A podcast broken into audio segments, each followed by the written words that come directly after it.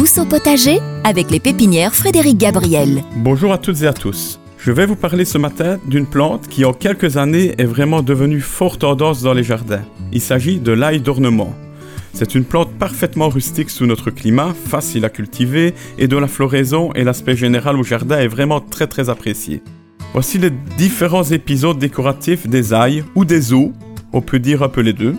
Tout d'abord, très tôt au printemps, la plante sort de terre et laisse apparaître un feuillage vraiment super décoratif, assez charnu, d'un vert assez prononcé et qui va vous donner du volume très vite au printemps, avant que la plupart des autres plantes n'apparaissent d'ailleurs.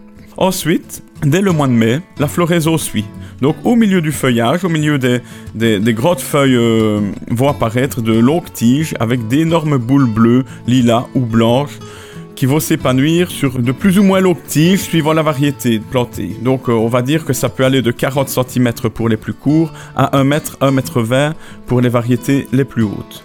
Et enfin, durant l'été, une fois que les fleurs vont faner, le feuillage va disparaître rapidement.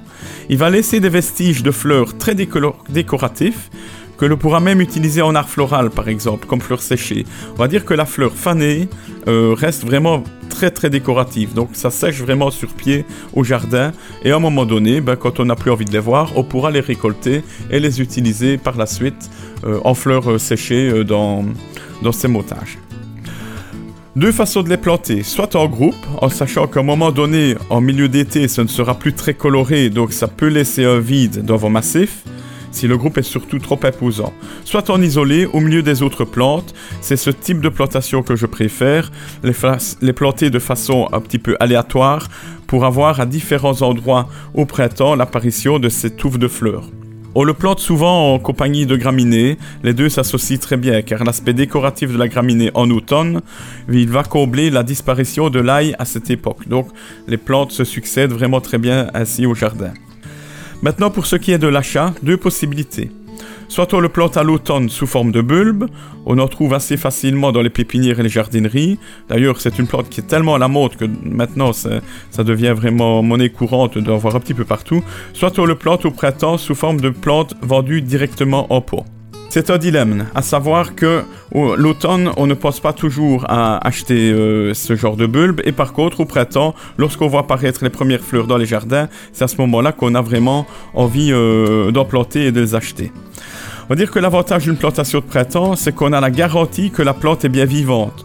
Tandis que lorsqu'on la plante un bulbe à l'automne, il y a toujours un risque de laisser passer le bulbe l'hiver dans son jardin.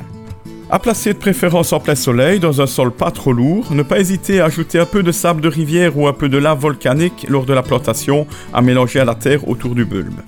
L'ail d'ornement, donc disponible assez facilement en pépinière ou en jardinerie. On peut compter habituellement une petite dizaine de variétés disponibles qui varient vraiment en hauteur et en couleur. Voilà, voilà, la semaine prochaine, on parlera d'une plante aromatique assez connue et appréciée des amateurs de cuisine, je vous laisse deviner. En attendant, je vous souhaite déjà un bon week-end et je vous dis à bientôt.